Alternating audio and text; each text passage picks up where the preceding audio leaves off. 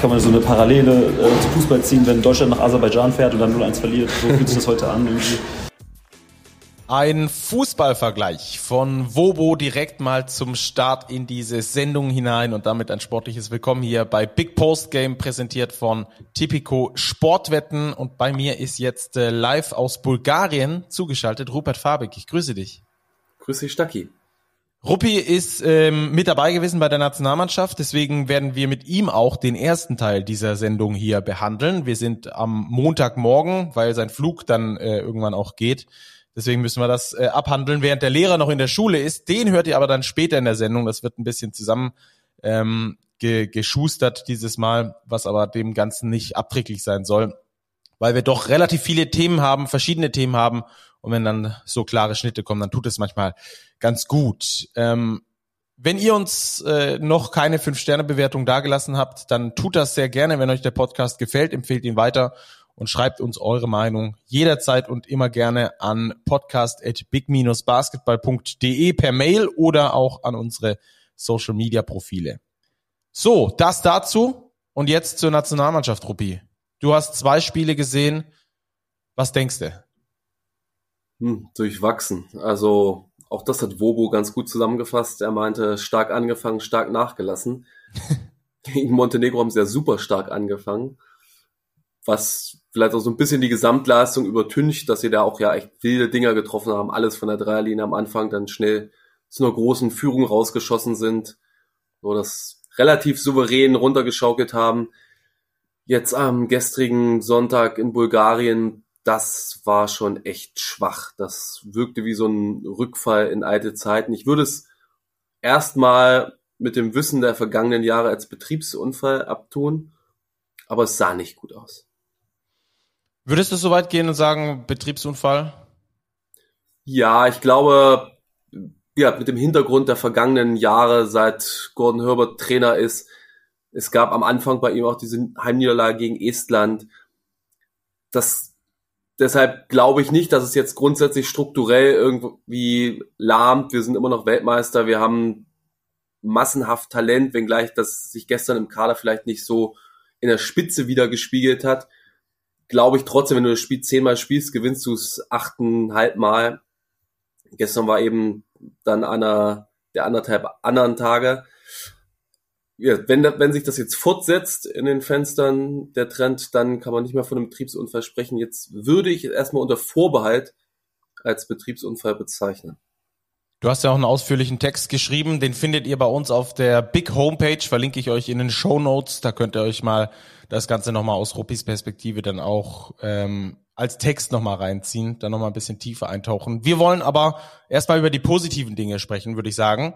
Ähm, das Spiel gegen Montenegro, ähm, das äh, Spaß gemacht hat, das durchaus äh, sehenswert war in Ludwigsburg. Was hast du erstmal für eine Atmosphäre außenrum wahrgenommen? Und eine schöne Atmosphäre. Du hast gemerkt, deutscher Basketball macht Spaß. Die Leute haben Lust, den Weltmeister zu sehen. Ist eine ganz andere Stimmung als in den vergangenen Jahren bei Heimspielen der Nationalmannschaft nochmal ein Gefühl so auch des Stolzseins, des Selbstbewusstseins, des Bewusstseins überhaupt für deutschen Basketball oder für eine deutsche Basketball-Nationalmannschaft. Die Karten waren ja auch echt fix ausverkauft. Und das war, war eine, eine schöne schöne ja, Familienstimmung, kann man fast sagen, mit einzelnen atmosphärischen Peaks. Also mir hat's gut gefallen. Man hat da, finde ich, auch sehr gut die Unterschiede so zwischen deutschem Basketball-Fantum und jetzt auch bulgarischen oder osteuropäischem ausmachen können. ohne zu werten, also ohne dass ich jetzt sage, ja, das ja, eine ist besser und das andere schlechter, sondern einfach, dass es Unterschiede gibt und das fand ich ganz interessant grundsätzlich. Mhm. Ähm, wenn wir bei den guten Sachen erstmal noch bleiben, ähm, dann bleiben wir weiterhin bei diesem Montenegro-Spiel. Ähm, ich glaube, Breakout-Game, auch gleichzeitig Nationalmannschaftsdebüt, zumindest in der A-Nationalmannschaft, von Oscar da Silva, oder? Ob sein Debüt war, muss ich gestehen, weiß ich gar ich glaub, nicht. Es war sein ich glaube, Debüt. glaube, aber es kommt hin. Herausragendes Spiel. Also vom ersten Viertel an war das ersichtlich. Also ich bin mit dem Gedanken aus dem Spiel gegangen, was das Oscar da Silva für ein Biest. Also unglaublich, wie er dominiert hat, mit welcher Leichtigkeit, auf welche Facetten. Du konntest ihm immer den Ball geben und er hat was Gutes produziert. In der Regel durch Scoring, aber auch sein Passspiel oder seine Spielintelligenz haben sich bemerkbar gemacht. Also das ist ein richtig, richtig, richtig guter Spieler. das ist eindeutig da durchgekommen. In jeglicher Hinsicht das Spiel dominiert. Klar der beste Mann auf dem Feld gewesen. Mhm. Ähm, über ihn werden wir es gleich nochmal haben, wenn wir das Ganze nochmal Revue passieren lassen und so ein bisschen nach vorne drehen, auch in Richtung äh, Olympia. Ähm, noch gut mit dabei, Luis Olindi, nach äh, dreimonatiger Verletzung hat er diese Gehirnerschütterung, ähm, ist jetzt wieder zurück, hat sich in diesem Spiel zumindest schon mal ganz gut präsentiert. Ja, hat sich schön zurückgemeldet. Da gab ja durchaus Verwunderung, dass er nominiert wurde, kurz nach der Gehirnerschütterung, ob er schon wieder so weit wäre. Ich meine, in Topform ist natürlich absolut ein Kandidat für ein Nationalmannschaftsfenster und hat sich da schön freigespielt. Das war jetzt Bulgarien wieder ein bisschen anders, aber ich glaube, das soll man ihm zugestehen nach so einer langen Pause. Ja. Und die Berliner haben das allgemein ganz solide gemacht. Malte Delo, Jonas Matisek, das war, waren für sie ungewohnt sehr große Rollen in dem Fall. Und das haben sie dafür dass sie längere Zeit auf Vereinsebene so eine Rolle nicht hatten, doch ganz ordentlich umgesetzt, vor allem im Montenegro-Spiel, in dem ich auch Nick Waller-Bepp sehr stark fand und das führt uns sicherlich später noch zu einem weiteren Problem des Fensters ja, jetzt. Äh, jetzt direkt sogar am besten. Wir können hm. mal noch ganz kurz die Statline ähm, vorlesen von Oscar da Silva, weil wir ihn so überragend fanden, mit 19 Punkten, 7 Rebounds, 4 davon offensiv und 4 Assists. Und ähm, bei Luis Olindi waren es 13 Punkte, zwei Rebounds. Bei Malte Delo, den du auch angesprochen hast, waren es 13 Punkte. Und vier Assists noch mit oben drauf. Ähm, wir können aber natürlich auch jetzt, äh, und das müssen wir auch, äh, auf, auf Probleme eingehen, ohne da irgendwas zu hoch hängen zu wollen. Aber das sah einfach nicht gut aus. Es hat viel gestockt gegen Bulgarien. Und ein entscheidender Faktor war, glaube ich, dass ähm, mit Nick Weiler-Bepp der letzte ähm, auch im Verein Verantwortung tragende oder viel Verantwortung tragende Point Guard äh, nach dem Montenegro-Spiel ausgestiegen ist, weil er eben aus persönlichen Gründen zurück in die USA gereist ist. Ja, exakt. Das war ziemlich evident, dass so ein klassischer Playmaker auf dem Niveau gefehlt hat. Das haben auch nach dem Spiel in Bulgarien, wenn du mit den Spielern so ein bisschen ohne Mikrofon gesprochen hast oder mit Verantwortlichen, dann war das auch die eingängige Meinung, dass dass da in dem Fall die größten Probleme lagen, dass sie eben keinen klassischen Point Guard in der Hinsicht hatten. Mit Nick Waller-Bepp sicherlich jemanden, der das auf Euroleague-Level gewohnt ist, der auch gute Entscheidungen getroffen hat gegen Montenegro. Jetzt hast du nicht mehr diesen typischen Point Guard. Wenn man schaut, wer war aus dem Kader gegen Bulgarien, ein purer Point Guard, also wirklich ganz, ganz typischer alter Bauart, dann kommt man fast schon als erstes bei Bennett Hund an, der das ganz ordentlich gemacht hat mit dem Ballvortrag und auch nicht viele Fehler gemacht hat, aber eben auf dem Niveau auch gar nicht so erprobt ist und nicht viel Progressives zu beitragen kann. Dann hat Nelson Weidemann, der das teilweise übernommen hat, der gute Pässe gegen Montenegro gespielt hat, fand er auch gegen Bulgarien ordentlich gereboundet hat, defensiv kaum Fehler gemacht hat. Du hast ihm aber total angemerkt, dass er wenig im Rhythmus ist, dass er wenig einfach, ja, das dass es so ein bisschen so ein Freigezocke für ihn war, was ja sicherlich gut ist, aber dass er im Verein bei den Bayern eben sehr unerprobt momentan ist und wenig Spielzeit bekommt, ja. Und sonst musste das Malte Delo teilweise machen, ähm, Jonas Matisek, die das alles ganz ordentlich gemacht haben. Du hast schon gemerkt, das sind keine Fulltime 24-7 Point Guards, die das immer so machen. Und das war aus meiner Sicht das größte Problem. Sie sind dann kaum in ihre Offense gekommen oder wenn die Bulgaren viel geswitcht, dann waren sie ganz schnell aus dem Play raus und mussten viel improvisieren. Das Improvisieren hat nicht so geklappt, weil du auch wenig Leute mit dem Zug zum Korb hattest, die dann dahingehend was kreieren konnten. Und dadurch haben die Bulgaren mit einfachen Mitteln schon sehr, sehr viel weggenommen. Das hat teilweise wirklich so ein bisschen natürlich überspitzt formuliert an die alte Nowitzki-Ära erinnert, wo du ähm, in dem Fall Da Silva suchst, irgendwie den Ball gibst und er wird schon irgendwas ermöglichen und muss dann gegen zwei, drei Bulgaren irgendwie versuchen zu kreieren oder seinen Wurf an den Mann zu bringen. Ja, überspitzt formuliert, aber phasenweise hat es fast so gewirkt. Ja, ähm, ich glaube, ein Problem, das in diesem Zusammenhang wieder aufgeploppt ist, das sicherlich ähm, eines ist, dass wir schon seit seit Jahren aus der Nationalmannschaft kennen, allerdings jetzt aus der in Anführungsstrichen zweiten Reihe, eben nicht aus der, die äh, nach Olympia fährt, dass du sehr viele Rollenspieler in Vereinen hast, die es nicht gewohnt sind, ähm, für sich selbst kreieren zu müssen, für andere kreieren zu müssen. ähm, diese Hauptverantwortung auch in der Kreation von Würfen zu tragen. Ähm, das finde ich, hat man sehr deutlich gemerkt. Der Einzige, der das wahrscheinlich aus dem Verein regelmäßig gewohnt ist, war David Krämer, aber der hat, glaube ich, Shooting Slump neu erfunden. Der steckt gerade aktuell in einem absoluten Shooting tief. Das ist in seinem Kopf drin und das merkt man sehr deutlich auch dann an den komischen Turnovern, die er da immer wieder gemacht hat. Das war ähm, also eine, eine, eine einfach eine. Er ist aktuell nicht auf seinem allerhöchsten Niveau ähm, und das und das beeinflusst ihn in seinen Entscheidungen. Deswegen er mit äh, ziemlich unglücklich im Spiel, auch wenn die Statline am Schluss gar nicht so schlecht aussieht, bis auf die sechs Turnover. Aber insgesamt ähm, hat man gemerkt, dass er sich nicht wohlfühlt. Aber alle anderen Mannschaft, äh, alle anderen Mannschaftsteile, also jeder andere Spieler, wenn wir von Oscar da Silva über Max Di Leo, Niklas Wimberg, Nelson Weidemann, Jonas Matisek, Luis Olindi, Wobo, Lukas Wank, Malte Delo, Bennett Hund, Chris Sengfelder, das sind die anderen noch gewesen.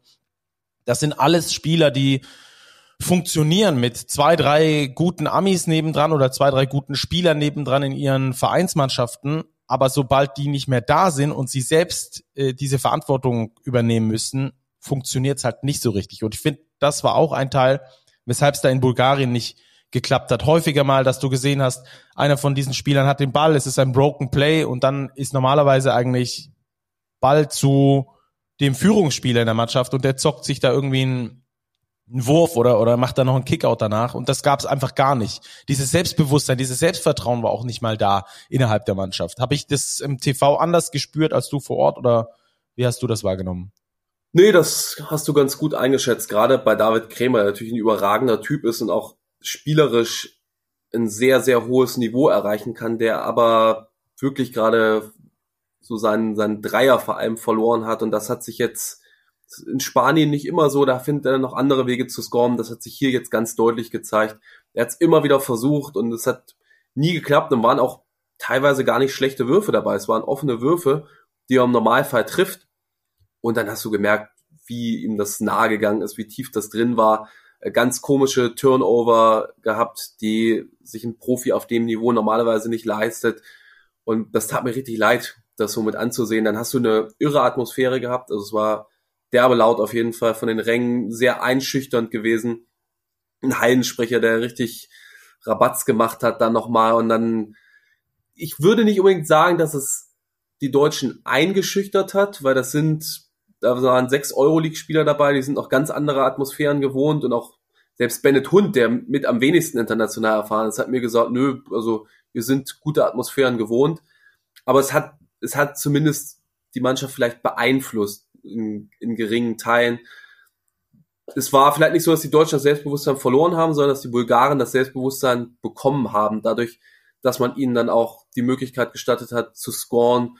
Äh, die hatten einen Cody Miller McIntyre auf dem Feld, der der große Unterschiedsspieler war, der hat bei den Deutschen gefehlt. Also hat's mit Da Silva sicherlich einen von dem Niveau, aber das war nicht der Point Guard, so dem musstest du erstmal den Ball bringen. Und auf der Gegenseite wusstest du, okay, zur Not haut dich der Mille McIntyre raus. Am Ende konnte er auch ganz gut driven, was vorher noch halbwegs unterbunden wurde. Und dann hast du gemerkt, dann war die Halle da, dann waren durch seine Drives, durch das, was er kreieren konnte, auch mal freie Würfe da. Und dann waren die auch drinne am Ende, was am Anfang der ersten drei Vierteln nicht so der Fall war. Und was ich sehr auffällig fand, ist, dass auch ganz viele Spieler davon gesprochen hatten, dass die Spannung gefehlt hat. Also sie sind ja wirklich gut gestartet. Erstes Viertel 19 zu 7, glaube ich. Und dann gehst du mit, startest du mit einem 0 zu 13 Run ins zweite Viertel. So völlig lasch. Arbeitest dich da wieder raus, gehst wieder in Führung, in, mit einer Vier-Punkte-Führung ins letzte Viertel. Und dann startest du 0 zu 10. Boah. Und das da konnten sie den Schalter nicht mehr umlegen. Und das finde ich ist schwierig zu erklären und auch schwierig zu entschulden. Da kann es sicherlich ein Teil, ein Teil Begründung ist sicherlich, dass ein Großteil der Spieler eben Rollenspieler in den Vereinen ist. Sehr, sehr gute Rollenspieler übrigens. Das soll gar nicht degradierend hier klingen.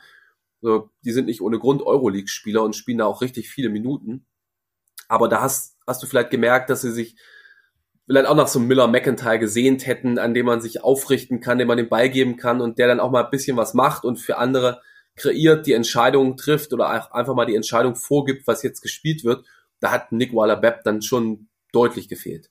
Ja, Bin ich voll bei dir. Exakt dieses Beispiel äh, finde ich sehr treffend mit äh, Cody Miller, äh, Miller McIntyre, ähm, auf den sie sich da verlassen konnten. Ähm, dieser Ballhändler, der einfach für sich selber und für andere dann kreiert hat, den du einfach in diesem Team dann nicht mehr hattest. Ähm, ja, ziemlicher Drecksack übrigens, das fand ich ganz witzig. Eine Stunde vorm Spiel war auf beiden Seiten so ein Ballrack, wo man sich einwerfen konnte. Ich glaube, Tim Schneider, der nicht mitgespielt hat, hat da mit Coach Jens Leutenegger Wurfübungen gemacht. Und dann kam Cody Miller McIntyre an und hat das komplette Ball-Rack einfach mal mitgenommen auf die andere Seite, so dass die Deutschen nur einen Ball erstmal hatten. Nicht die feine äh, bulgarische Art. Nee. Ähm, okay, lass uns das Ganze ähm, noch einmal äh, zusammenbinden zum Schluss. Äh, was bedeutet das jetzt? Ähm, ich glaube, die erste ähm, die, die, die erste Erkenntnis, die wir mitnehmen können, ist, dass der Weltmeister nicht automatisch durch alles äh, durchmarschiert, dass die zweite Reihe des Weltmeisters nach wie vor aus Ergänzungsspielern beziehungsweise Rollenspielern besteht und da wenig, ähm, wenig Führung ist, die, die, die könnte eindeutig mehr werden, dass ähm, sich, glaube ich, zwei Spieler für den Olympiakader als Ergänzung empfohlen haben mit Oscar da Silva und vielleicht Nick Weiler-Bepp. Ähm, und dass es jetzt nicht weiter schlimm war, dass man dieses Spiel gegen Bulgarien verloren hat, weil auch im Parallelspiel Montenegro gegen Schweden gewonnen hat. So sind alle in dieser Gruppe bei 1 zu 1. Und äh, Deutschland muss nur über unter die Top 3 kommen. Ähm, aktuell stehen sie da ganz gut da. Ja, ich glaube, das sollte nicht das Problem werden, in der Gruppe unter die Top 3 zu kommen. Was ich so ein bisschen vorsichtiger noch formulieren würde, ist, dass die zweite Reihe nur aus Rollenspielern besteht. Das haben wir zwar gerade eben lang und breit so dargelegt. Wenn man auch vergleicht, gehen wir mal fünf Jahre zurück, hättest du da ein Länderspielfenster gehabt, in dem du keine NBA-Spieler hattest und auch keine Spitzen-Euroleague-Spieler. Also die Weltmeister, die in der Euroleague spielen, waren ja nicht dabei, die von den Bayern und von Alba.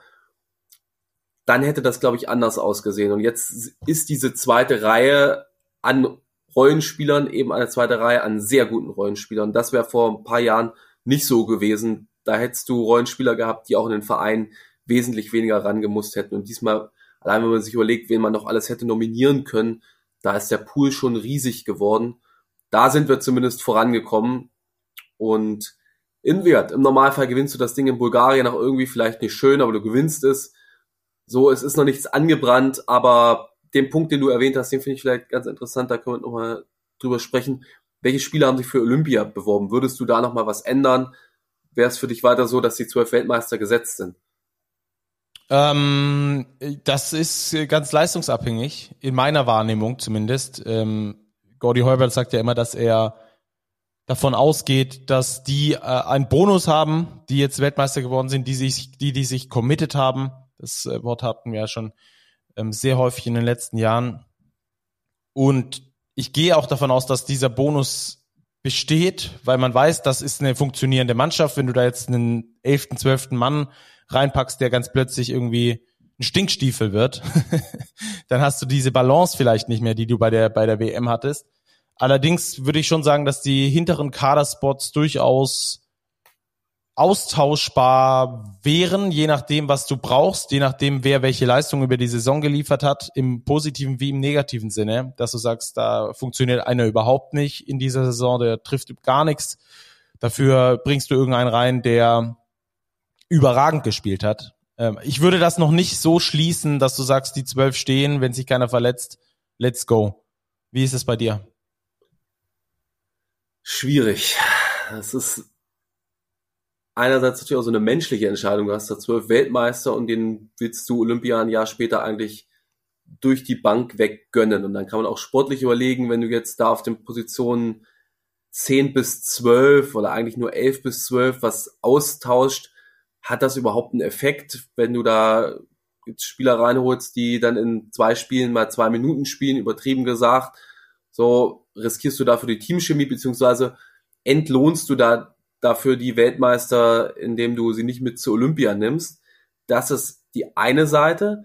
Dann die knallhart sportliche Seite, da kann man auf jeden Fall drüber nachdenken, ob man, wie David Kremer ist gerade in einem Slump, da Silva hat hervorragend gespielt.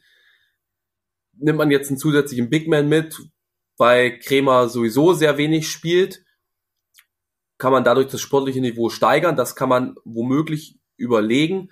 Wie macht man es auf der Point Guard Position? Hat sich ein Nick Weiler-Bepp jetzt bewiesen oder ist vielleicht ein Justus Hollert so der nicht anwesende Gewinner gewesen, weil man gemerkt hat, man braucht auf alle Fälle einen dritten Point Guard, auch gerade da ja Maodolos Verletzungssituation immer nicht so komplett zu 100% verlässlich ist, da jetzt leider ein eher gebrechlicher Spieler geworden ist.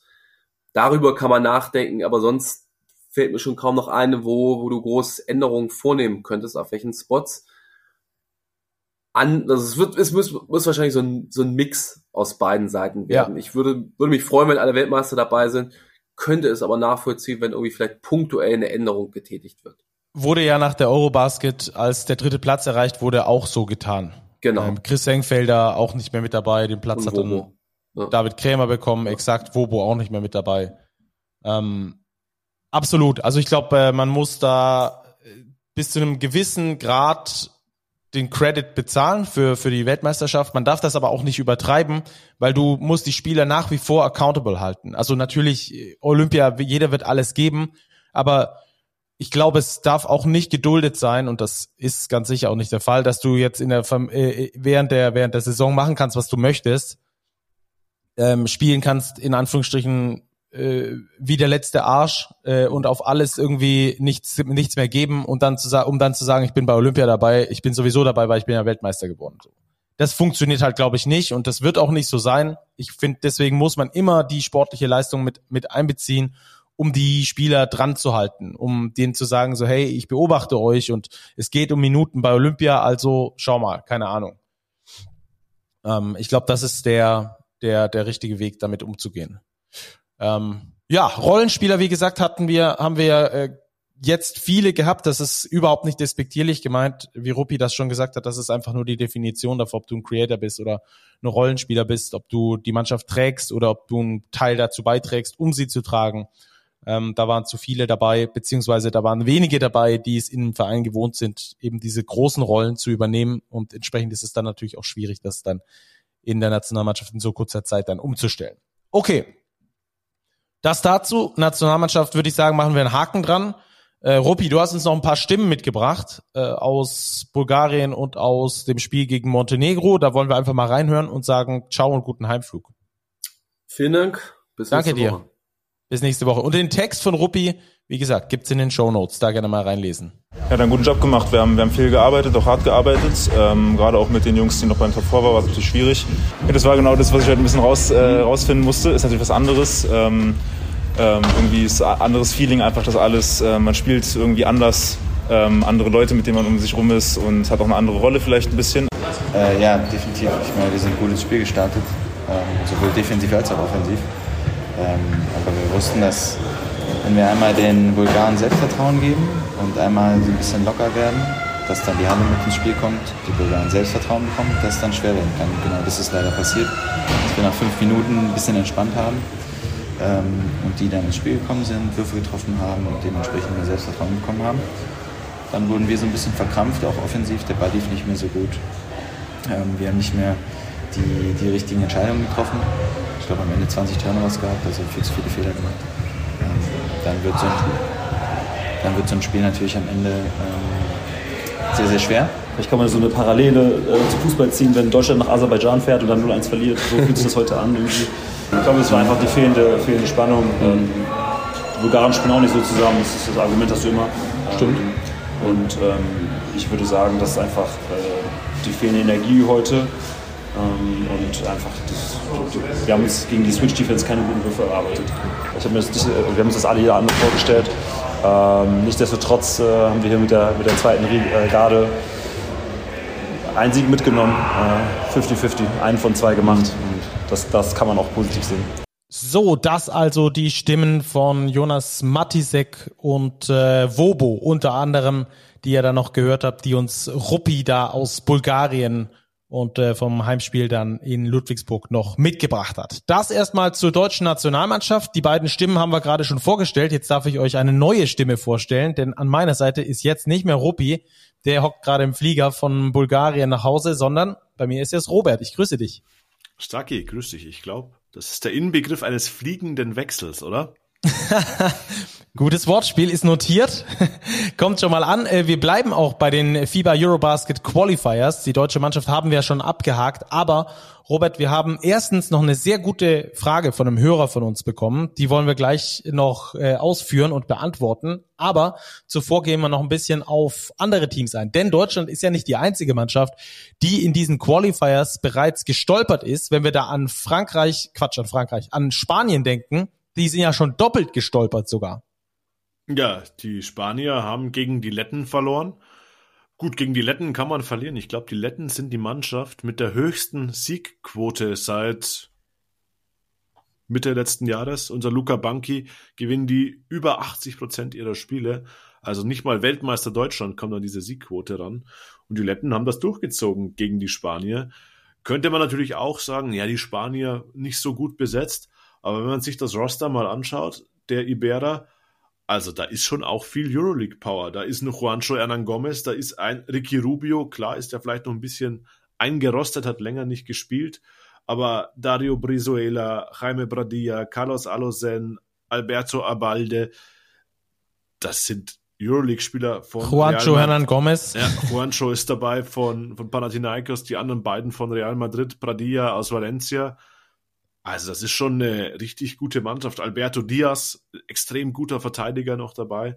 Und es langt nicht gegen die Letten, die natürlich auch gut besetzt sind mit Daides Bertans beispielsweise, mit Richard Slomasch, mit Grajulis, den wir bei der äh, WM gesehen haben. Ein extrem physischer Spieler, der sehr unaufgeregt spielt, aber e-, extrem effizient ist.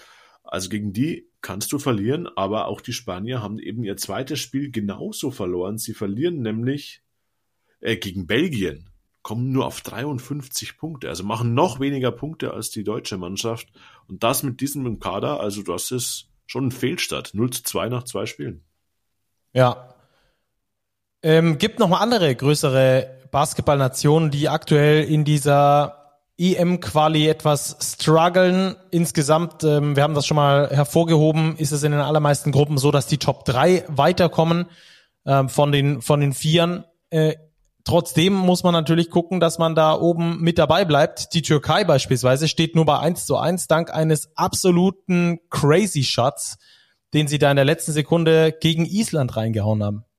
Ja, Tarik Biberovic äh, macht da so einen Fadeaway wirklich mit dem Buzzer zum plus 1, 76, 75, sonst wären auch die Türken mit 0-2 gestartet.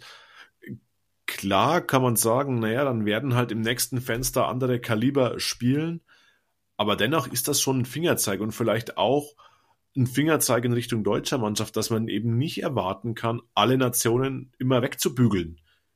Gut, Bulgarien ist auch mit dieser Formation nun mal nicht der Maßstab der deutschen Mannschaft, aber auch eine spanische Mannschaft sollte in dieser Besetzung Belgien ganz klar schlagen. Und das ist eben schon auch der Reiz an diesen Renderspielfenstern, dass da unerwartete Dinge passieren können.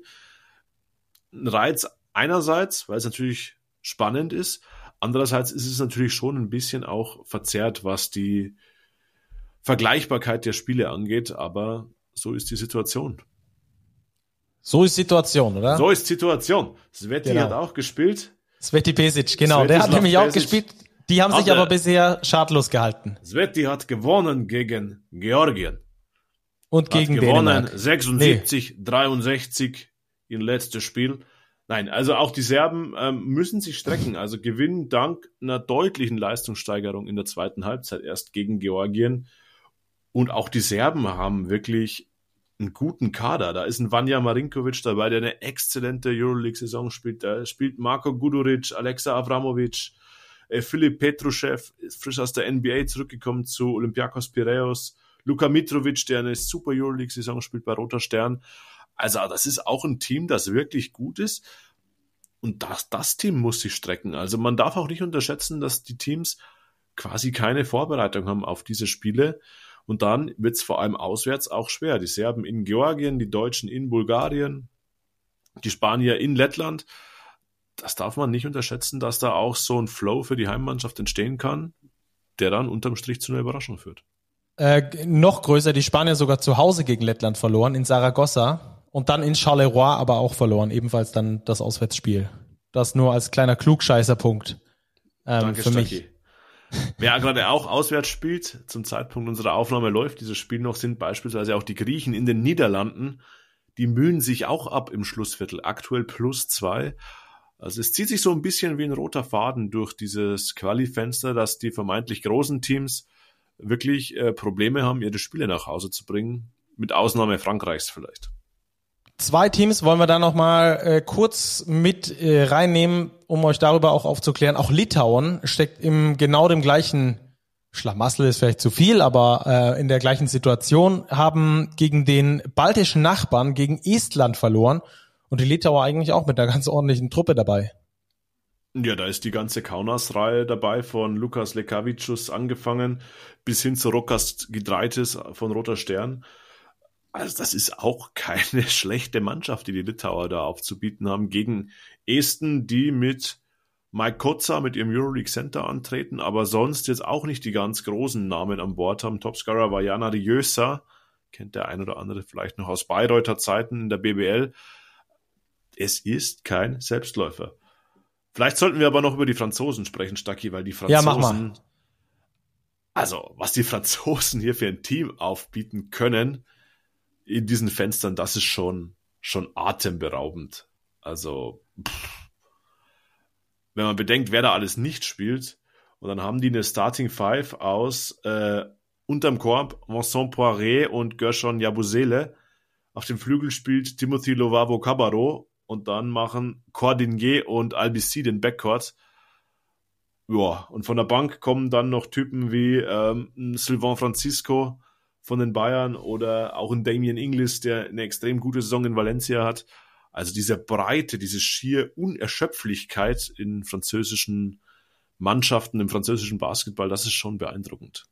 Matthias Lessor hast du sogar noch vergessen. Ah ja, gut, Matthias Lessor. Wer kennt ihn nicht? Kann man mal vergessen. Spielt aber auch nur 15 Minuten, macht keinen äh, Punkt und im Endeffekt ist es auch egal, äh, weil die Absolut. das Spiel trotzdem gewinnen. Genauso wie den ähm, Pariser äh, Nadia Ifi, der uns ja neulich in der vergangenen Folge war es, glaube ich, von Leon Kratzer schon ans Herz gelegt wurde, da mal genauer hinzugucken. Auch der ist noch mit dabei, einer der absoluten Rising Stars in der französischen Liga, also der ist auch noch mit dabei.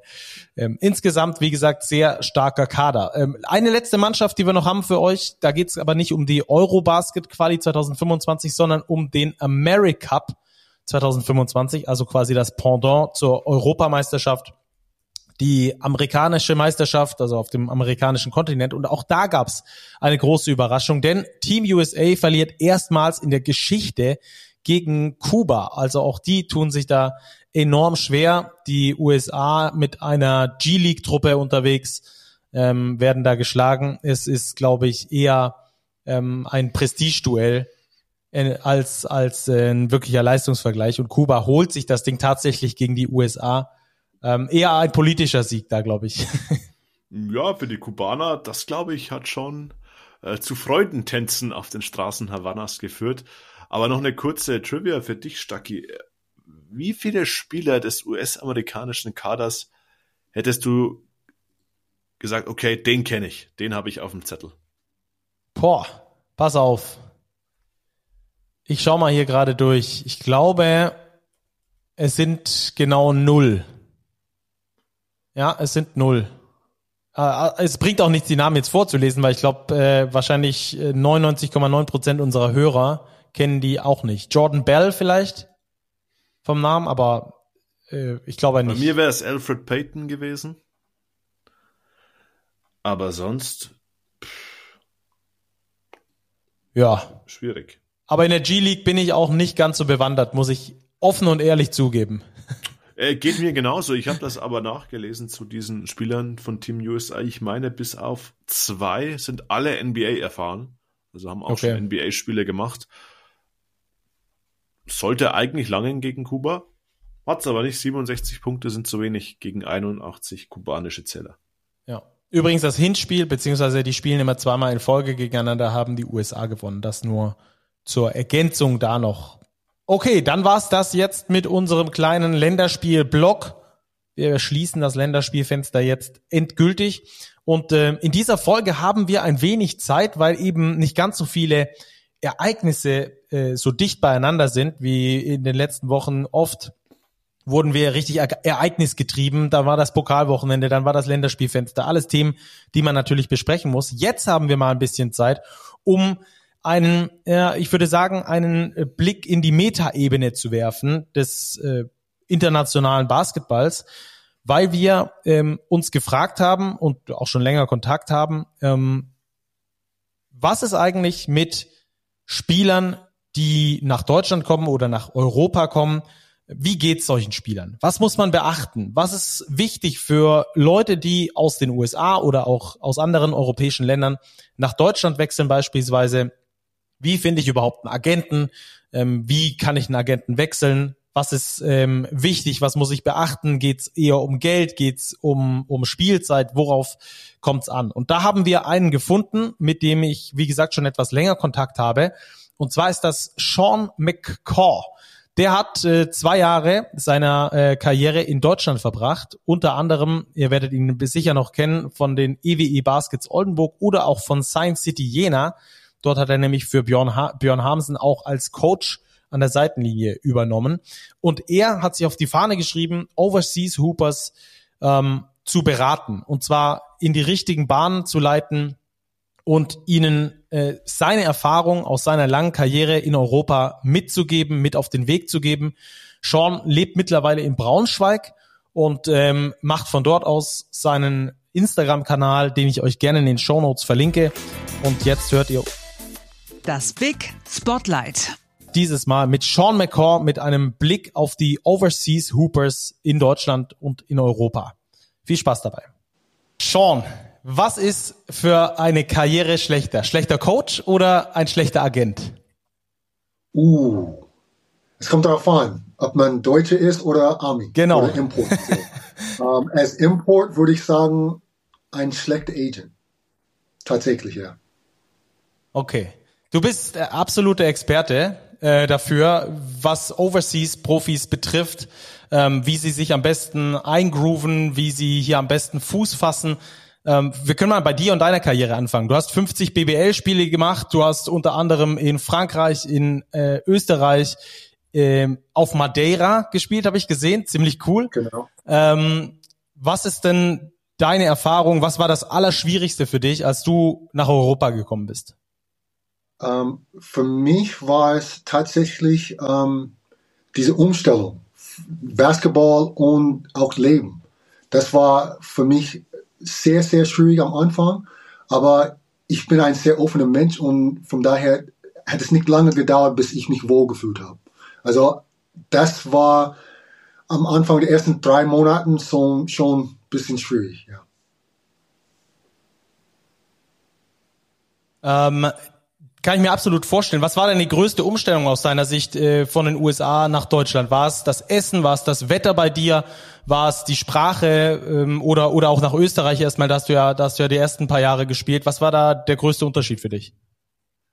Wahrscheinlich die Umstellung vom College, wo man alles hat, so Physio, ähm, Trikots, ähm, alles was man braucht, um um erfolgreich Basketball zu spielen, hat man in Uni.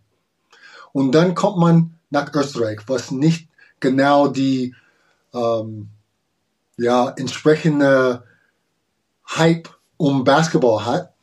Und das war damals 1995, das war wirklich die Steinzeit des europäischen Basketball, sage ich immer. Und ähm, ja, es ist eine Umstellung. Es ist eine ganz kleine Halle. Ähm, Trainingsmethoden sind anders äh, die Spiele sind anders und auch noch das Leben ist, ist tatsächlich wirklich krass. Ein Unterschied zwischen Amerika und, und ein 5000 oder 10.000 äh, Einwohnerstadt in Österreich irgendwo in, in den Bergen. Also das ist schon, schon ein bisschen anders. Und zu dem Zeitpunkt war es kein Internet, kein, kein, alles was man, was man hat jetzt, gab es damals nicht. Kein iPhone, kein FaceTime, kein nix. Also es war, ich war wirklich allein gestellt auf mich. Ähm, zurückblicken war es eigentlich das Beste für mich persönlich. Aber ich glaube, das ist durchaus auch eine Situation, die für viele Menschen extrem schwierig ist, wenn du sagst, du bist auf dich alleine gestellt, neues Land, man kennt kaum ja. jemanden und die Erwartungen sind ja durchaus groß. Ja, also man ist Profi. Die Erwartungen sind damals anders als, als jetzt. Also wir waren zu zweit, eigentlich zu dritt, weil wir ein eingebürgerter, eingebürgerter ähm, Austrian äh, American hatte. Also wir waren drei Amis. Wir haben zusammen gewohnt, alle drei. Und ähm, ja, also die Anforderungen, die für dich als Profi auf einmal, also muss alles klappen, du musst das Beste sein, du musst 25 im Schnitt machen. Ja, das ist schon, schon krass manchmal. Ähm, ich glaube, heutzutage ist es ein bisschen anders. Ähm, aber damals war es wirklich, ihr seid allein auf euch, äh, allein auf euch, euch gestellt und wenn ihr nicht punktet, gewinnen wir nicht. Mhm. So einfach war es. Und wahrscheinlich dann in der langen Sicht auch, dann hast du nicht weiter einen Vertrag, dann bist du halt raus und damit auch dann schwierig weiter zu empfehlen für irgendwie größere Aufgaben, oder? Klar, klar. Ich hatte Glück in Unglück, würde ich, würde ich sagen. Ich habe mein, mein Bein gebrochen, drei Monate nachdem ich nach Österreich kam. In ein Spiel, während ein Spiel. Und ähm, ich hatte wirklich, wirklich großes Glück, dass die Mannschaft mich gehalten hat ähm, hat mich weiter bezahlt, hat, hat mir einen Vertrag gegeben für die nächste Saison, ähm, damit ich fit werde und eine neue Saison anfange. Also das war mein Glück. Ähm, viele haben nicht so ein Glück, die sind auf, auf den ersten Flieger nach Hause. Sind es auch diese Erfahrungen, die du gemacht hast, die du jetzt nutzt in deinem neuen, nennen wir es Business, nämlich Spieler zu beraten, zu betreuen, die eben nach Europa kommen? Ja, also alles, was ich durchgemacht habe in diesen 13 Jahren als Profi und dann nochmal neun Jahren als, als Trainer, das hilft mir enorm, weil ich kann mich auch hineinversetzen, wie das war. Ähm, so alt bin ich nicht, dass ich, dass ich äh, vergessen habe, was wie das war. Und von daher ist es, ist es wirklich einfach, mich ähm, Advice zu geben ähm, und, und schauen, was man macht. Ich mag die ganzen How-Tos, weil viele Spieler, die ich berate, äh, ich würde sagen 90 Prozent, haben noch nie in Europa gespielt. Und ähm, die brauchen einen Agent, die wissen nicht, wie, wie man an Agenten rankomme, ob ich ein, ein Team schreiben kann oder nicht. Und diese ganzen Sachen, was, was ja, was nicht selbstverständlich ist, wenn man von Amerika kommt, um das zu wissen. Und ich gebe meine, meine Erfahrungen gern mit und ähm, ja, es, es läuft sehr gut. Und ich glaube, es gibt ein, ein, ein Loophole für sowas, ähm, weil es gibt nicht viele Spieler, die so lange gespielt haben ähm, und, und auch diese Wissen geben kann oder möchte. Ja, ich glaube auch ums, ums Möchten geht's auch. Viele verabschieden sich danach ja. dann vom Basketball oder werden dann Coach ja. und sind dann quasi auch auf der, ähm, auf der anderen Seite sozusagen. Ähm, was ich äh, bei dir super interessant finde, ähm, diese, ich, ich kann das auch von europäischen Spielern sagen, dass viele nicht unbedingt wissen, wie der Weg zum Profi denn tatsächlich aussieht, wie ich mit einer Mannschaft genau. verhandle, wie ich mit einem Agenten verhandle. Ich meine, äh, ist es, genau. glaube ich, relativ einfach. Du hast auf deiner Instagram-Seite, auf die man mal verweisen kann an der Stelle, ähm, Sean McCaw, da könnt ihr äh, gerne folgen ähm, es steht, glaube ich, auch äh, das Beispiel, dass es äh, auch diverse Scams gibt, auf die Spieler reinfallen. Ja. Ähm, ja. Die, Leider. jeder hat irgendwie so diesen Traum, nach äh, überhaupt mit Geld, mit Basketball Geld zu verdienen, glaube ich. Und ähm, dann treibt sich dann natürlich auch einiges an, an Personen rum, die nicht so ganz koscher sind. Wie, wie schützt ja. man sich denn vor solchen Leuten? Puh, um, the more you know, the better it is. Um, man muss sich wirklich ja, gucken und, und lesen und, und nicht alles selbstverständlich machen. Ich habe gerade gestern ein, ein E-Mail bekommen von einem Spieler, der von äh, Betis in, in, in Spanien einen, einen Vertrag bekommen hat. Es war kein, es, es, es hätte die, die, die Letterhead, alles drum und dran. Das heißt, es war sehr professionell ausgesehen, hat es. Aber es war auf gar kein echt, auf gar keinen Fall echt. Und ich als jemand, die die Dinge ähm, spotten kann, die diese Dinge ähm, täglich was zu tun habe, Verträge und alles drum und dran. Ich kann das ganz schnell ja, nachgucken und sagen, hey, das ist ein Scam. Ja? Ähm, aber ein Spieler, die keine Erfahrung mit Europa hat oder mit Verträgen oder wie, wie sie aussehen und es ist schwer, aber wenn man wirklich hin, wirklich ähm, investigated, was, was man bekommt und auch fragt Dinge, fragt die Menschen, dann, dann, es kommt schnell. Es ist, man, man kommt schnell dahinter. Hm. Welche Spieler sind es denn, mit denen du arbeitest? Sind das ausschließlich Rookies oder sind das auch erfahrenere Spieler, die noch auf deine Expertise zurückgreifen? Es sind viele Rookies, viele, die ein paar Jahren overseas gespielt haben oder sind gefeuert worden, haben keinen Agent, wissen nicht, was, was zu tun ist, ob die eine Abfindung bekommen, solche Sachen. Ich habe auch, ähm, ich mache auch Mentoring für, jetzt habe ich vier Spieler, ein Euroleague-Spieler, also wirklich die ganze Breite. Ich habe einen Euroleague-Spieler, ich habe einen, ähm, der in der Oberliga in, in Deutschland spielt, eine, eine, der spielt in der ersten Bundesliga Damen hier in Deutschland. Ähm, ist wirklich eine, eine sehr breite äh, Skala, was ich jetzt im Moment habe. Und ähm, das mache ich auch. Und aber ich würde sagen, die meistens 90 Prozent sind entweder Rookies oder erst ein paar Jahre Erfahrung haben. Ähm, jetzt gab es doch schon, ich glaube, äh, vergangenes Jahr ein Interview mit unserem Kollege, mit Daniel George, der mit einem Spieler vom MBC gesprochen hat.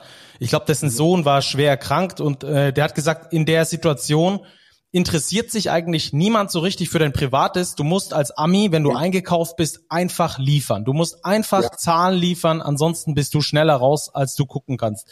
Ähm, hast du das auch miterlebt und was erzeugt das auch für einen Druck auf die Spieler? Ich meine, wir, wir gucken die jeden, jedes Mal aufs Neue, ähm, gucken wir diese Spieler an ähm, auf, auf dem Spielfeld und haben die vor uns, aber wir wissen überhaupt nicht, was bei denen privat abgeht. Ja, das, das ist wirklich eine, eine Geschichte. Ähm, wir als, als Fans, sage sag ich mal, wir gucken die Spieler an und die liefern oder liefern nicht, wie auch immer. Aber man weiß nicht, wie der Spieler sich fühlt, wenn, sich nach, wenn er nach Hause geht. Vor einem deutschen Spieler, die in Deutschland spielt, der kann seine Mama anrufen, seine Papa anrufen, jede Zeit. Der kann vielleicht nach Hause gehen, wenn es ihm schlecht geht. Der hat ein Umfeld quasi, auch wenn er in einer anderen Stadt spielt als, als sein Heim, Heimwohnort. So. Aber ein Amerikaner oder ein Importspieler, egal von wo, das haben die nicht. Die sind wirklich allein gestellt. Und wenn die kein Support-System bekommen, kann es wirklich mental sehr schwer sein. Und, und heutzutage reden wir mehr, Gott sei Dank, über mentale ähm, Sachen. Und ähm, viele sagen auch, hey, es geht mir nicht gut. Aber trotzdem, es ist ein beinhartes Geschäft. Und wenn man nicht liefert, ist man auf dem ersten Flug nach Hause. Also es ist wirklich eine, eine harte Geschäft. Mhm. Wo du es erzählst, ich denke gerade an Bruno Caboclo, bei dem wir ja so ja. in Ulm so eine Situation scheinbar vorgefunden hat. Auf dem Court ist es kaum jemanden aufgefallen oder niemanden aufgefallen. Nein. Aber die Beteiligten haben dann gemerkt, uh, da liegt wirklich was im Argen. Genau, genau. Also man, man wirklich, man, man hat wirklich diese Druck, mache können damit umgehen, mache nicht. Und ähm, ja, es ist, es ist wirklich schwer manchmal ähm, als Profi. Ja, klar, man bekommt gut Geld, ähm, man, man reist viel, man hat ein, ein sehr gutes Leben, aber es gibt immer wieder Leute, die das nicht, besonders Amerikaner oder beziehungsweise, beziehungsweise Importspieler, die damit nicht umgehen kann, weil dieses Leben ist ganz anders als in Amerika zum Beispiel. Und es ist alles vom Essen, vom, vom Language, vom, ja, vom, vom, wie man die Müll trennt oder sowas. Amis sind nicht gewohnt, Müll zu trennen, aber in Deutschland ist es eine, eine große Sache. Wenn ist eine Religion Nachbarn, hier. genau, wenn, wenn dein Nachbarn dich an, anschimpft ähm, auf Deutsch und du verstehst nicht, dass du das trennen musst, ja, es ist, es ist eine ganz andere Sache. Also ich sage immer, die, die um, Ability to, to, to ähm, sich ändern und, und offen sein, das ist die A und O vom, für, für Imports. Wenn die nicht ein bisschen ähm, ja, ändern können, wird es schwer. Mhm. Das ist auch äh, das, was ich äh, im Gespräch beispielsweise mit Tremel Darden auch äh, rausgefunden habe, ja. der ja über über Jahre ähm, immer an wieder ja. an verschiedenen Orten war und und das auch wirklich gut gemacht hat, von Real Madrid bis zu den Hakrumöll ins ja. Kreilsheim. Ähm, Anpassungsfähigkeit so, das ist glaube ich genau, so eines das der ist der Wort, was ich gesucht habe. Ja. Ja. Ja.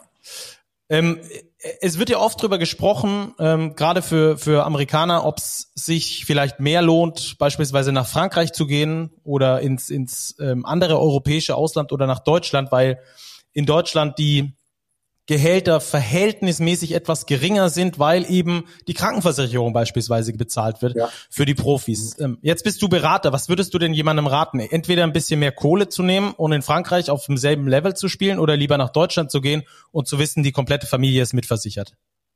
Jeder, jeder Spieler hat seine eigenen Ziele.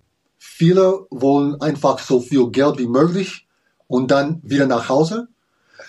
Manche wollen ein, ein, eine richtige Karriere aufbauen und man muss sich überlegen. Ähm, für mich war es so, dass ich nie für Geld gespielt habe. Ich habe für, für andere Dinge gespielt. Ich habe für, für, für meine Leidenschaft gespielt oder ähm, ich wollte ein bisschen herumreisen ein paar Jahren in, in verschiedene Länder, weil ich, ich wusste, dass ich in Europa bleiben wollte. Und ich wollte ein paar andere Standorten sehen. Wo kann ich mich äh, zehn in zehn Jahren leben. So. Und aber die anderen Spieler, die wollen schnell nach Hause. Also man muss wirklich überlegen. Dann kommt noch, noch dazu, ob man Familie hat oder nicht. Ähm, ich würde sagen, Deutschland ist vielleicht nicht vom Gehälter so, so gut wie in anderen Ländern, aber es ist wirklich nicht schlecht. Und du wirst dein, dein Auto haben, du wirst dein Geld an Time bekommen. Also es gibt viele Dinge, was der eine wichtig ist, der anderen nicht so. Und jeder muss es für sich ausmachen, was für ihn wichtig ist. Was ich tue, ist auch diese, diese Fragen stellen. Was ist, was ist das wert? Was ist das wert? Ähm, du hast drei Angebote. Welche, welche Team passt besser zu dir? Es ist nicht nur das Geld. Und viele, viele äh, Spieler denken nicht drüber nach. Die sehen einfach 150.000, gehe ich hin. So. Und ähm, aber ja, ob man das, ob man das wirklich für ein, eine langjährige Karriere ähm, machen kann, nur das Geld deswegen, ist ja fraglich. Du hast das Geld angesprochen. Ich glaube, es gibt natürlich auch das andere Extrem, wenn ein Spieler viel Geld verdient, damit aber nicht umgehen kann. Hast du solche Erfahrungen auch gemacht? Ja, es ist so, es sind so viele Spieler, die kurz danach pleite sind. Weil die schmeißen rum mit Geld, die, die glauben, es, es, es läuft nicht aus, äh, das Geld. Und ähm, es gibt, ich sag immer, was du jetzt verdient hast, gibt keine Garantie, dass du das nächstes Jahr haben wirst. Es kann sein, dass du am, am paar, äh, ein paar Nullen runtergehen musst. Also es ist, man kann es nicht for granted nehmen. Und ähm, viele Spieler tun das. Und es ist nicht so, dass wir NBA-Gehalte bekommen, wo, wo man sagen kann, okay, ich habe ein bisschen Pulver. Ähm, wir müssen so viel wie möglich in einem ganz kurzen Zeitraum ähm, haben, um dann das Weiterleben dann zu meistern. Und ich habe ähm, eine meiner meine Mentees, er spielt in der Oberliga in Deutschland. Der verdient um die 1000 Euro. Das ist nichts, das ist nicht genug, um, um zu sparen, wirklich. Doch, es gibt schon Wege, aber das ist nicht viel. Und ja, also man muss Priorität, Prioritäten setzen und schauen, wie die Reise hin soll. Es geht nicht immer dahin, aber man versucht es halt. Mhm. Ähm, was hat dich am Schluss in Deutschland gehalten, dass du jetzt immer noch in Deutschland bist und ähm, Overseas-Profis von hier aus für Europa beraten kannst? Was hat, die, was hat bei dir den Ausschlag gegeben? Ich habe in Oldenburg gespielt. Ähm, das war die Saison 2002, 2003. 2003. Genau. Ähm, und ich habe ich, ich, ich wollte ein bisschen reisen. Ich, ich habe in, in insgesamt sechs Länder gespielt. Und ähm, da ich in Österreich angefangen habe und schon die Staatsbürgerschaft habe und Deutsch sprechen kann, war es wesentlich leichter für mich. Ich bin EU-Staatsbürger, ich kann überall ähm, leben. Ähm, und Deutschland für mich war das perfekte Land für mich. Ähm, für den anderen vielleicht doch nicht. Aber für mich, da ich Deutsch sprechen kann und mein, ähm, mein Laufbahn schon geplant hat, was ich nach, nach meinem Profikarriere machen wollte, ich wollte einsteigen als Trainer, ähm, habe ich mich für Deutschland entschieden zu leben, weil es mich die, die Möglichkeiten angeboten bekommen habe. Oder ähm, ich weiß, ich könnte hier leben, gut leben. Und das war ausschlaggebend für mich. Okay, das ist super interessant. Ähm, Nochmal zur Ausgangsfrage. Warum ist es denn äh, besser, einen schlechten Trainer als einen schlechten Agenten zu haben? Weil den Trainer kann man zur Not zweimal in der Saison auswechseln, weil du zu einem anderen Club gehst oder ähm, weil der Agent dich einfach äh, zum falschen Team bringt, wo du gar nicht hingehörst?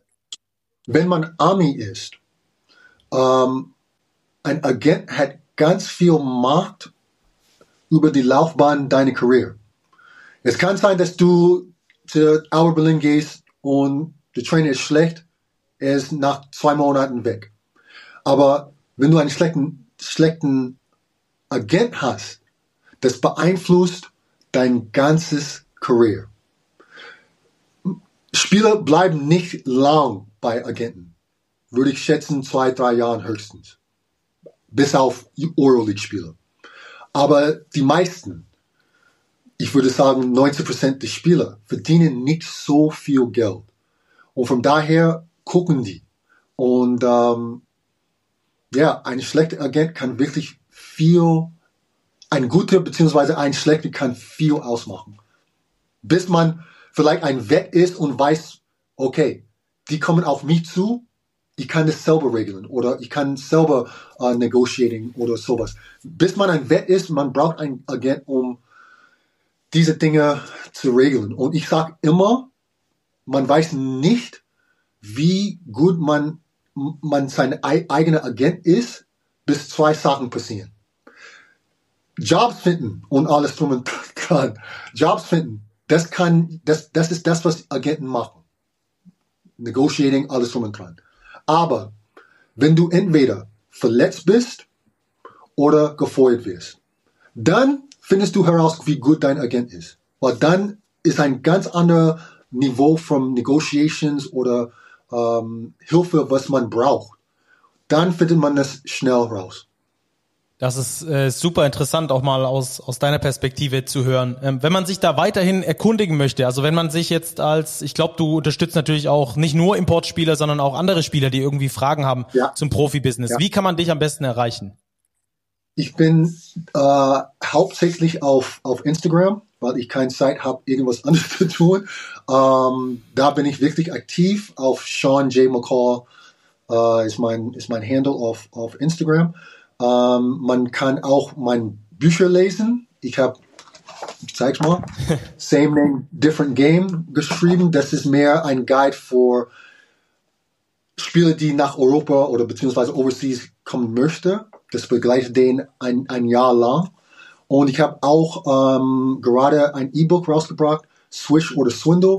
Und das ist so eine, eine Ratgeber für, für Spieler, damit die nicht gescammt wird. Mhm. Ähm, die Anzeigen, die Dinge, die, die man aufpassen soll.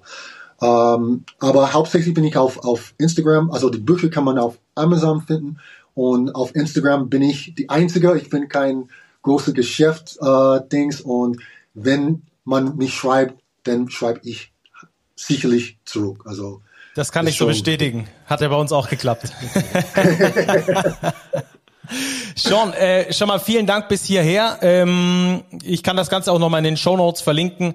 Ähm, dann findet ihr es ein bisschen einfacher, falls ihr da über den Tellerrand mal hinausgucken wollt und gucken wollt, wie das Overseas-Profis eigentlich machen sollten. So ein Guide äh, euch durchlesen wollt, dann macht das sehr gerne mit Seans Büchern. Ähm, dann haben wir nur noch eine letzte Frage. Ruppi, unser dritter Podcast-Host, hat uns mit auf den Weg gegeben. Wir sollen dich nach dem äh, wichtigsten oder nach dem schönsten Wurf deiner Karriere fragen in der BBL. Kannst du dich erinnern? Ja. Yeah. Um, yeah. Ich habe es leider auf YouTube nicht mehr gefunden. Ich hätte es sehr gerne noch. Ist noch da. Ist noch ist, da, ist ja? Noch da. Okay. Ja, ja. Um, gegen gegen Bremerhaven, glaube ich, nach dem ersten Overtime bin ich reingewechselt. Ich war auch Trainer. Das ist eine krasse Geschichte. Ich war auch Spielertrainer in der BBO. Das weiß viele nicht. 15 Spiele noch habe ich, hab ich gemacht. Und ich weiß gar nicht, ob es das überhaupt musste, außer dir einmal gab. ich weiß es nicht. Ich glaube es auch nicht. Aber auf jeden Fall musste ich mich einwechseln und ähm, habe ein Dreiviertel Court Wurf ähm, geschmissen und ist reingegangen, um die zweite Verlängerung zu, zu, zu, zu gehen. Und ähm, das Einzige, was ich noch erinnern, ist, dass wir verloren haben. Oh. also, in der zweiten Overtime haben wir auch verloren und das ist das, was ich an den Spiel noch erinnere. Okay, aber das Ruppi hat es sogar noch im Kopf. Er hat äh, gesagt, Sean McCord, das war doch der mit dem krassen Wurf damals. Ja, ja. Der ist, ist noch auf, in, auf, auf YouTube. Okay, sehr gut. Sean, vielen Dank für deine Zeit. Danke, dass du bei uns warst. Dankeschön. Danke dir. Dankeschön. Also, sehr interessante Insights da, Robert. Ich hätte die Folge tatsächlich auch komplett mit ihm machen können, ähm, über eine Stunde mit ihm quatschen können, weil es äh, doch tatsächlich sehr viele Insights gibt, die ich überhaupt nicht auf dem Schirm hatte. Auch äh, woran erkennst du, ob dein Agent gut ist oder nicht? Ich fand diese, diese Ausführung super interessant. Ja, absolut, weil als Spieler musst du natürlich erstmal davon ausgehen, dass es dein Agent gut mit dir meint. Aber der Agent lebt natürlich auch vom Deal, den er für dich eintütet und hat natürlich auch ein gewisses Eigeninteresse bei dieser Kooperation. Und das, glaube ich, ist schon sch schwer einzuschätzen, schwer bis fast unmöglich einzuschätzen. Wenn du als junger Typ nach Europa kommst, bist Rookie, hast kaum Ansprechpersonen in Europa, dann musst du auf deinen Agenten vertrauen. Und da ist vielleicht so eine Person, wie es Sean einer ist, ähm, der da ganz gut als Mediator auch wirken kann. Ja, eben, ich finde es total interessant, ähm, auch dieses Agentenbusiness, weil du äh, häufig ja auch ich sag mal, wenn du irgendwie kommst, du bist Rookie, dann bist du vielleicht auch nicht die Nummer eins, die dein Agent direkt anbietet. Das wissen viele auch nicht. Ja, dann, dann kommt ein Club auf den Agenten zu und sagt, ich hätte gerne einen Dreier, der stark im Shooting ist und der eine gute Athletik hat, so. Ähm, aber es kann ja sein, dass deine, dass dein Agent 100 Klienten hat und äh, du dann an Nummer drei, Nummer vier, Nummer fünf bist, die überhaupt angeboten wird. Wenn die beim ersten Mal direkt Ja sagen, dann bist es halt nicht du, sondern dann ist es halt der zwei äh, Plätze vor dir. Also auch da muss man immer als Spieler natürlich auch ähm, ein gewisses, ja, gutes Verhältnis zum Agenten haben, eine gute Einschätzungsfähigkeit auch für sich selber haben. Bietet der mich an? Bin ich seine Nummer eins? Bin ich da richtig aufgehoben? Kümmert er sich überhaupt um mich, um mich? Oder lässt er mich eigentlich nur links liegen und äh, hat mich irgendwie so nebenbei als Gelddruckmaschine?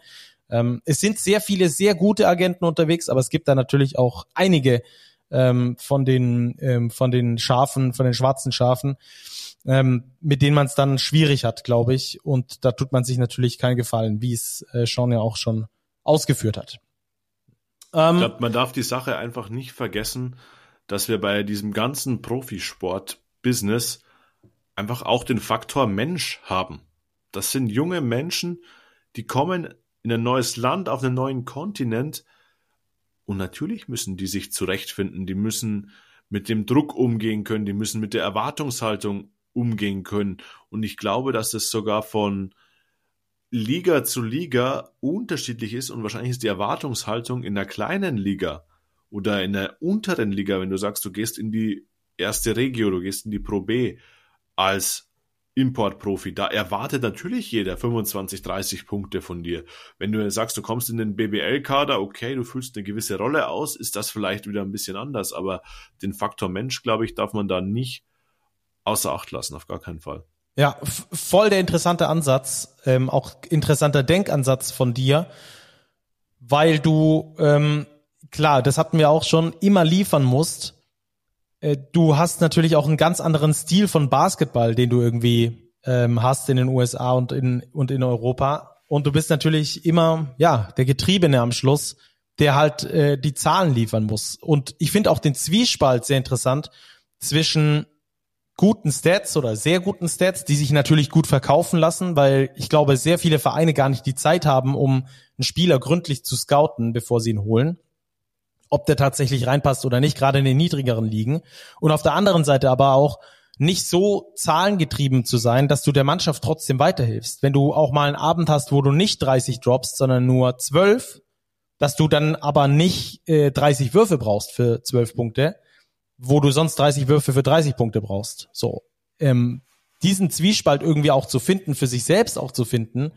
Ähm, und das Ganze ist ja nur das, was auf dem Platz passiert.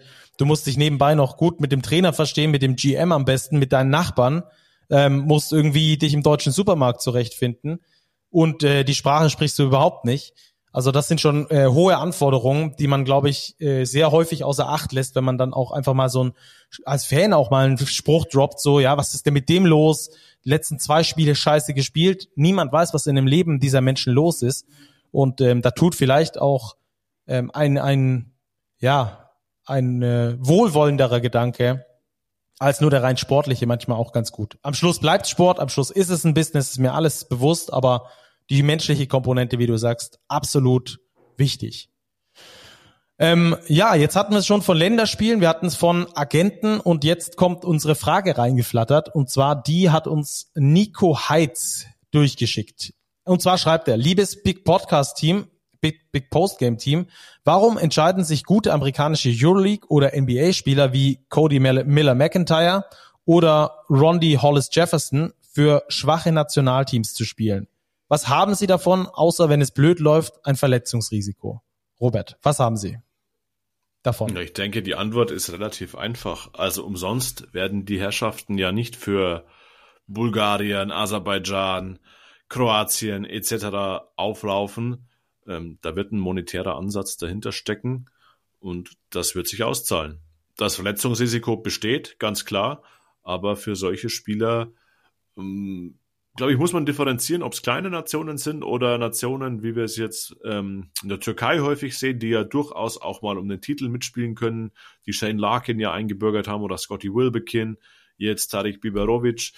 Äh, da ist einerseits die Perspektive auf einen Titel, aber an erster Stelle würde ich sagen, ist das bestimmt der finanzielle Anreiz, der da gesetzt wird. Ja, ist ja so, dass jede Nation einen neutralisierten Ausländer, ich glaube, so nennt man das im, im, Fach, im Fachdeutsch, ähm, mit im Kader haben darf. Bedeutet also einen, früher hat man gesagt, eingedeutschten. Ähm, bei den Italienern war es ganz lustig, dass sie John Petruccelli einge, äh, eingebürgert hatten, ähm, den, den früheren Ulmer, und ihn dann aber nicht mitgenommen haben zur Weltmeisterschaft. Das stieß da auf sehr große Kritik dann und wann, weil du holst dir natürlich, wenn du einen einbürgerst, ähm, dann holst du dir natürlich irgendeinen, der dir auch absolut weiterhilft. In Deutschland ist das Nick Weiler-Bepp, aber ich glaube, in Deutschland sind auch die, ich sag mal, die behördlichen Vorgaben da nochmal andere als jetzt in Bulgarien oder in Nordmazedonien oder so. Ähm, ohne jemandem dabei zu nahe treten zu wollen, aber ähm, ich glaube, ähm, ihr wisst, was ich meine. Und dann ist das ganz normal und das kann man sich wirklich so vorstellen. Ich habe das schon aus, aus, aus Agentenkreisen gehört, ähm, dass Spieler, auch Nationen, einfach angeboten werden zum dort spielen und die kriegen dann extra Kohle dafür und vielleicht verletzt man sich dabei, aber der Vertrag bei der, bei der Vereinsmannschaft, der läuft ja auch weiter. Da ist man ja, ähm, da fliegt man ja nicht automatisch raus, sondern der Vertrag ist ja da abgeschlossen bis zum Saisonende. Also ist natürlich ein Nachteil für den Spieler dann nicht spielen zu können, aber zumindest kein monetärer. Und ja, genau so läuft das, dass dann das äh, angeboten wird und dann wird, wird ähm, geguckt, wer bietet am meisten, wo passt man rein, wo gibt's noch keinen neutralisierten Ausländer oder wo kann ich vielleicht auch ähm, die meiste Spielzeit bekommen. Und dann kommen so Dinge eben zustande. Jalen Smith, ähm, ich weiß nicht, ob er irgendwie kroatische Wurzeln hat. Ich glaube nicht, sondern da lief das da natürlich auch genau so, dass man da äh, mit ihm drüber gesprochen hat. Oder bei ähm, Justin Cobbs, glaube ich, oder? In Montenegro, Kendrick Perry. Kendrick Perry bei den Montenegrinern, Justin Cobbs spielt, uh, nagel mich gar nicht fest, hat er für Bosnien gespielt? Ich weiß es gar ja, nicht. Ich dachte, dass es auch Montenegro gewesen auch wäre, dass es da immer diesen Zweikampf Wir gegeben haben hätte. TJ Shorts in Mazedonien. Kendrick Perry, genau. Mhm. es ist schon auffällig, dass es halt häufig die Point Guard Position ist, weil dort einfach der individuelle Einfluss eines Spielers vermeintlich am größten ist. Und jetzt Cody Miller McIntyre in der Euroleague Triple Double aufgelegt, jetzt für Bulgarien am Ball. Das sind diese Spieler, die natürlich für diese Nationen äh, interessant sind, weil sie eben den Unterschied ausmachen können. Ja, und die Frage ging ja eher ähm, aus Spielersicht quasi dahin, warum macht man das aus Spielersicht? Und ich glaube, da kann man relativ deutlich sagen, dass das einen monetären Grund hat. So ist es. Ja. Okay, hätten wir diese Frage also auch geklärt, dann können wir jetzt einen kleinen Hinweis geben, Robert, denn bei uns kommt bald das neue Heft raus. Die Abonnenten sollten es bald schon ich glaube, in der kommenden Woche spätestens in ihrem Briefkasten haben. Für die anderen gibt es dann am Kiosk eine Woche später und es heißt, und es hat Boom gemacht. Und es, es geht um, gemacht. genau, es geht um den WM-Erfolg als Titelthema ähm, und was das mit Basketball Deutschland gemacht hat, wie, wie es Basketball Deutschland bewegt hat. Da gibt es einige Zahlen, die dafür sprechen, dass der Basketballboom in der BBL angekommen ist. Das ist eine interessante Geschichte. Aber es gibt natürlich auch sehr viel mehr äh, interessante Geschichten. Ich glaube, Robert, du hattest einen Nachklapp ähm, zum Pokal. Genau, die oh. Pokalsiegergeschichte. Das Top 4 war ja doch ein besonderes Event, auch was die Historie angeht. Äh, das haben wir dann auch mal beleuchtet, genauso wie den sportlichen Triumph der Bayern. Ja. Ich hatte die Würzburg Baskets und beleuchte dort, wie der aktuelle sportliche Erfolg sich ähm, auf die Langfristigkeit im, im Würzburger Basketball auswirkt. Da geht es viel um die Halle, um die Möglichkeiten. Also da gerne mal reinlesen. Es sind wirklich viele sehr interessante Texte, unter anderem von Ruppi auch einer, der Ingo Freier porträtiert bei den MLP Academics Heidelberg und ähm, auch natürlich über die Basis in Berlin, die Basis in Köln und so weiter und so fort. Lest euch da gerne mal rein. Albert Schweitzer Turnier ist auch noch ein Thema. Das also unser Tipp an euch. Das neue Heft findet ihr dann auch auf der Homepage bei uns. Da könnt ihr das, falls ihr keine Abonnenten seid, auch bestellen. Also das nur ein kleiner Tipp an dieser Stelle. Tipp, Stacki. Ein gutes Stichwort. Oh, der Mann der Überleitung. Traumhaft, Robert.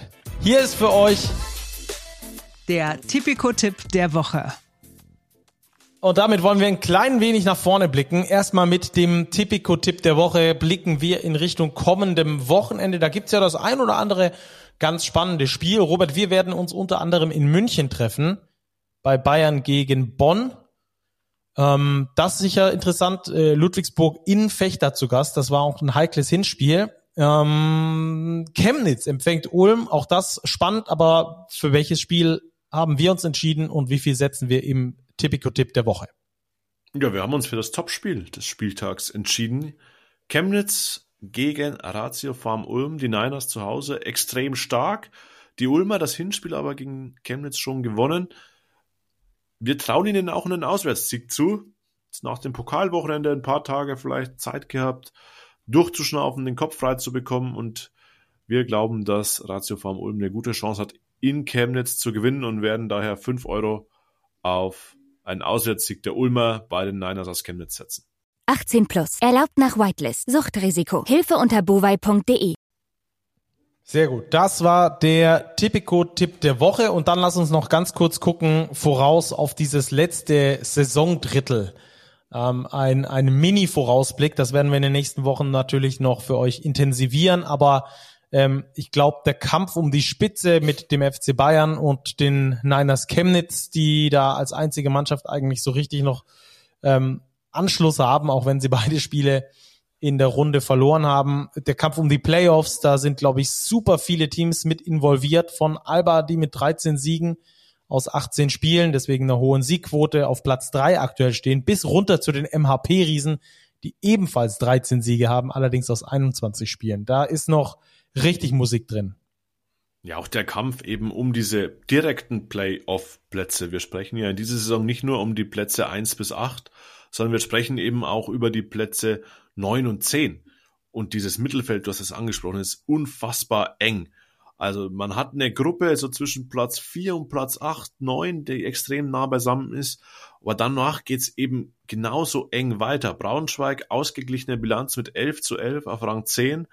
Und dann haben wir Oldenburg, Bamberg, die vielleicht nochmal ran schnuppern wollen an diesen zehnten Platz nach dem Trainerwechsel. Das wird schon eine extrem interessante Sache und der Tabellenkeller sowieso Tübingen, Kreilsheim, Heidelberg. Wer kratzt da die Kurve? Wer holt die nötigen Siege? Äh, Rostock, wie geht's dort weiter?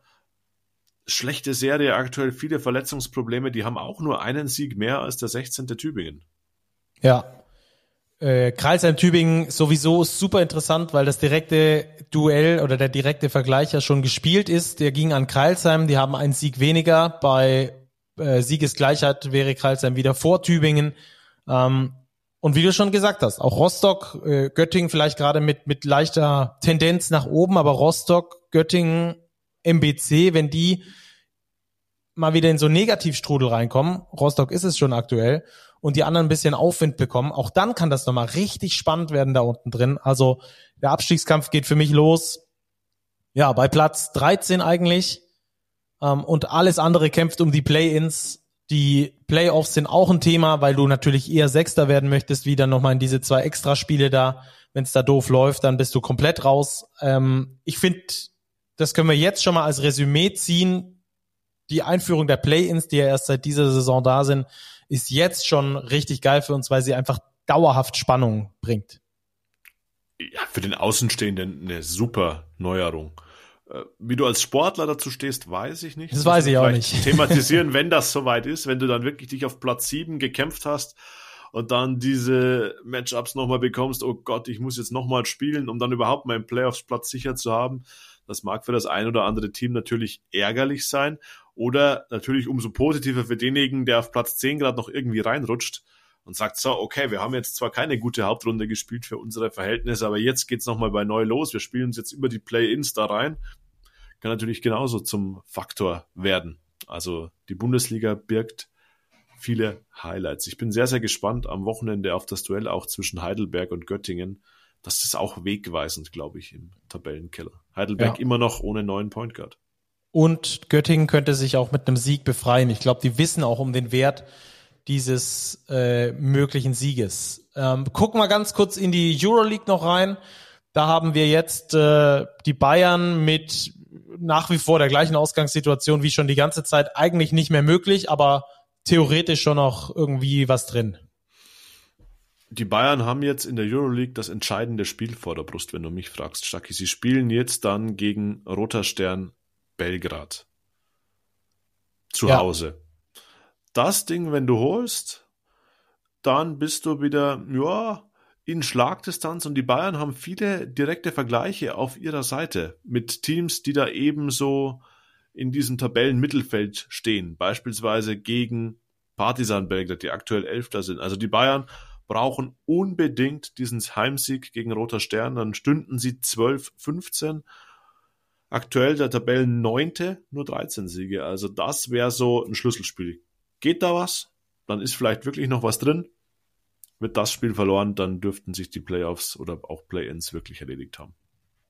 Ja, die Bayern auch mit dem brutalen Programm. Übrigens geht die BBL schon am Mittwoch wieder los mit, ich glaube, dem Nachholspiel zwischen Bayern und Göttingen und dann eben das Euroleague-Spiel und dann am Sonntag äh, gegen die Telekom Baskets Bonn, die sicherlich auch brandheiß anreisen werden in Richtung München. Ähm, lass uns in den Eurocup gucken. Da ist nur noch Ulm als deutsches Team mit dabei. Hamburg ja schon ausgeschieden. Da geht's jetzt eben in den äh, Achtelfinals weiter. Und zwar am 5. März geht's dann da gegen Juventud Badalona.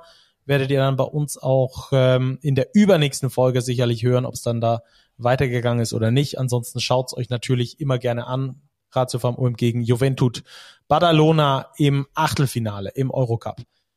Die BCL besteht noch aus mehreren deutschen Teams, aus zwei, um genau zu sein, und die sind beide in der gleichen Gruppe. Die werden sich auch weiterhin ähm, duellieren, haben jetzt allerdings ein Spiel vor der Brust und das ist von großem Vorteil vielleicht.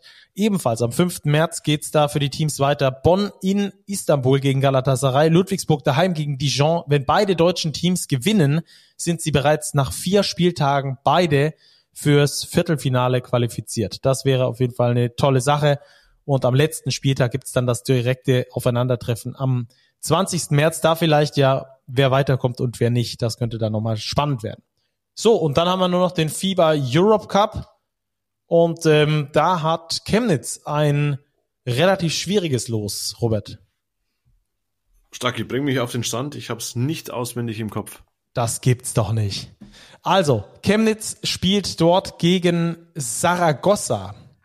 Ah, das hatten wir schon mal thematisiert. Exakt, genau. Ähm, in einem Hin- und einem Rückspiel geht's dann da schon im K.O.-Modus quasi zur Sache. Übrigens in der Arena, in der die Spanier jetzt erst gegen die Letten verloren haben. Vielleicht ist das ja äh, kleiner Vorteil für die Auswärtsmannschaft. Ein gutes Omen für die Niners Chemnitz. 6. 6. März ist da der Termin für das Hinspiel. Richtig, exakt. So sieht's aus. Ähm, beide als Gruppenerster weitergekommen und ähm, ab jetzt ist es mit Hin- und Rückspiel dann Do or Die ist vielleicht bisschen schlecht formuliert, weil du es im Rückspiel noch besser machen kannst, aber es gibt auf jeden Fall Hin- und Rückspiel und der Gewinner geht weiter, der Verlierer ist dann raus. Kann auch zweimal übrigens unentschieden ausgehen. Wäre auch äh, wild, aber ist äh, durchaus möglich. Ja, dann hätten wir das alles geklärt, wie es also in der BBL weitergeht, wie es in Europa weitergeht, wie sich äh, äh, Importspieler in Deutschland fühlen, worauf sie achten müssen und ähm, warum Deutschland in, in der Nationalmannschaft in Bulgarien nicht gewonnen hat und warum auch andere in der Eurobasket noch gestruggelt sind. Das war's dann für diese Woche. Robert, danke dir. Stacki, danke dir und wir wünschen euch allen eine gute Basketballwoche. Es geht ja morgen mit BBL Basketball schon wieder weiter. So sieht's aus. Macht's ganz gut, bleibt sportlich und wir hören uns kommende Woche wieder. Bis dahin, macht's gut. Ciao.